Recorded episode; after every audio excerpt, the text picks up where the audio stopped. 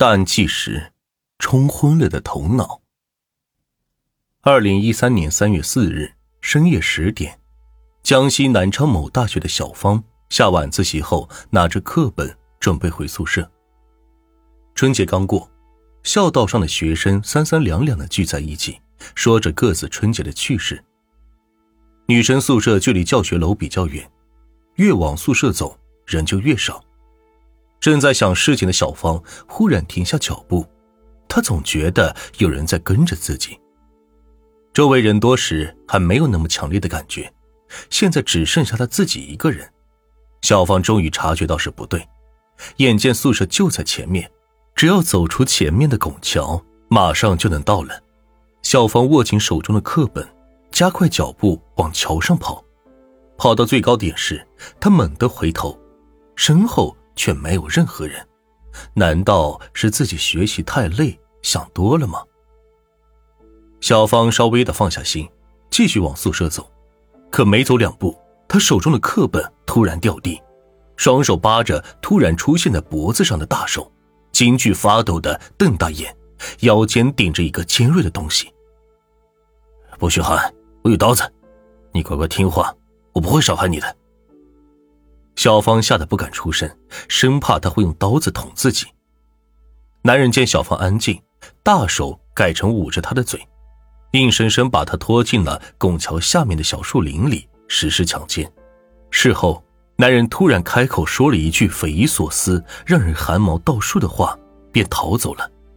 等这一切结束后，小芳浑身发抖的。跑到江西南昌市红谷滩公安局报案。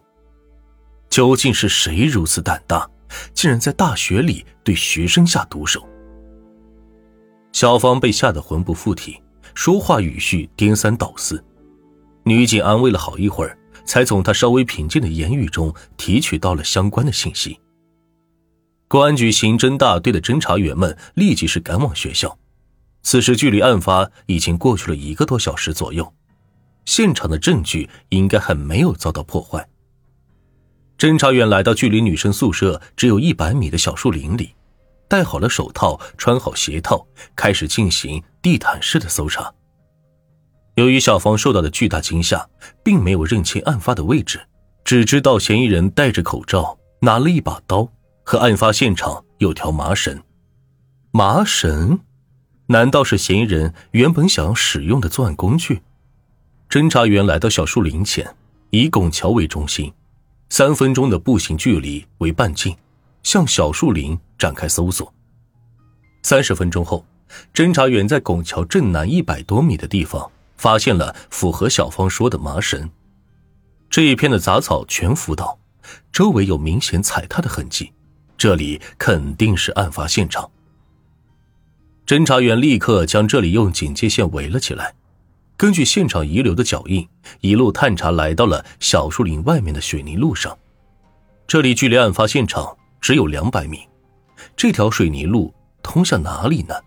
案发嫌疑人在案发后又去了哪里呢？一名眼尖的侦查员发现不远处有个白色的东西，走近看，发现是一张用过的卫生纸。这张纸距离案发现场如此近，会不会是嫌疑人用过丢弃的？侦查员立刻将所有搜集的证据送回到公安局做检测。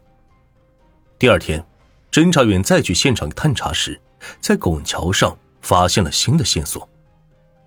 正值三月，小树林的树叶还未茂盛，站在拱桥上可以清晰的看见小树林里的动静。离女生宿舍又近，只要小芳大声的呼救，一定会被人发现。据小芳说。在被实施侵犯时，嫌疑人就将刀子给收了起来。他试图挣扎，想要扯掉嫌疑人的口罩，可却被他再次拔刀威胁。侦查员们心中泛起疑惑：这个嫌疑人究竟是谁？为什么他在身份细节上如此谨慎，却随意的选择了作案地点，还将证据遗弃在现场？难道他和小芳认识？害怕被认出来吗？没多久，纸巾的检测报告出来了，上面确实沾有一名男子的精液，但在警局的 DNA 库里并没有找到相似的 DNA 信息。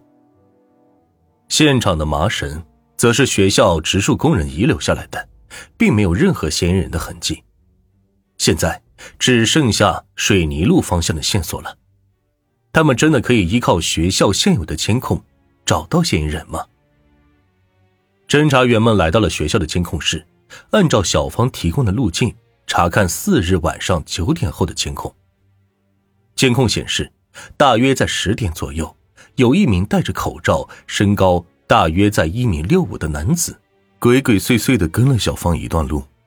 但由于教学楼附近的学生较多，小芳并没有一开始就察觉。拱桥的那段路没有监控，侦查员通过实地探查。推断嫌疑人在小芳回头时藏在了拱桥下面的草地里，等小芳走了之后，便迅速窜出来实施犯罪。那条水泥路不远处有个监控头，侦查员发现跟着小芳的男人约在十点半左右走了出来，由此可以肯定他就是强奸案的嫌疑人了。嫌疑人出来后从学校的小门离开了，由于没有摘掉口罩，监控里。并没有拍到他的脸。侦查员把监控的调查时间扩大到深夜十二点前，发现嫌疑人在学校熄灯后仍旧没有回来学校。难道他是校外的人？学校外有几个工地，每天人员的流动量都很大。侦查员们分成几组，仔细的对周边的工地和村庄进行走访调查，重点查找身高在一米六五左右的男人。很快。旁边工地的一名叫做龚长福的工人进入了侦查员的视线。他曾经因为侮辱调戏妇女，受过派出所的治安处罚。在案发当日，他曾和工友出现在学校旁边的餐馆里，待到了晚上九点才离开，还和其他的工友说要去附近大学里找人还钱。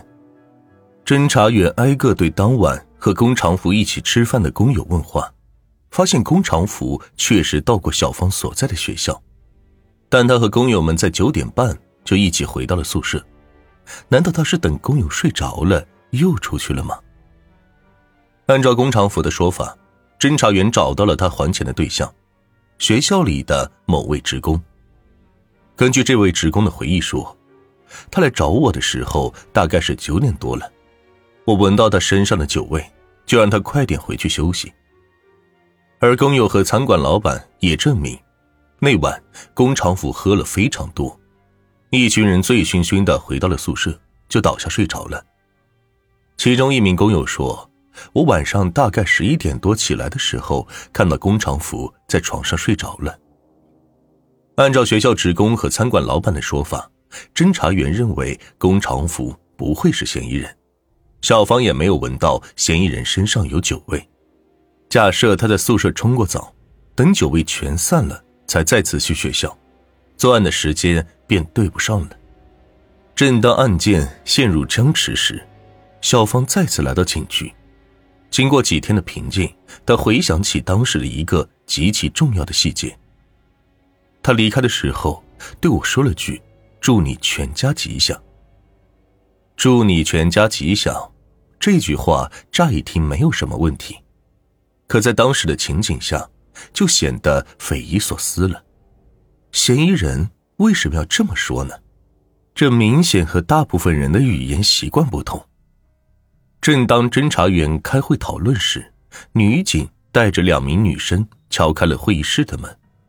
他们说出的话让在场的侦查员们再次攥紧了拳头。二零一三年三月十二日晚。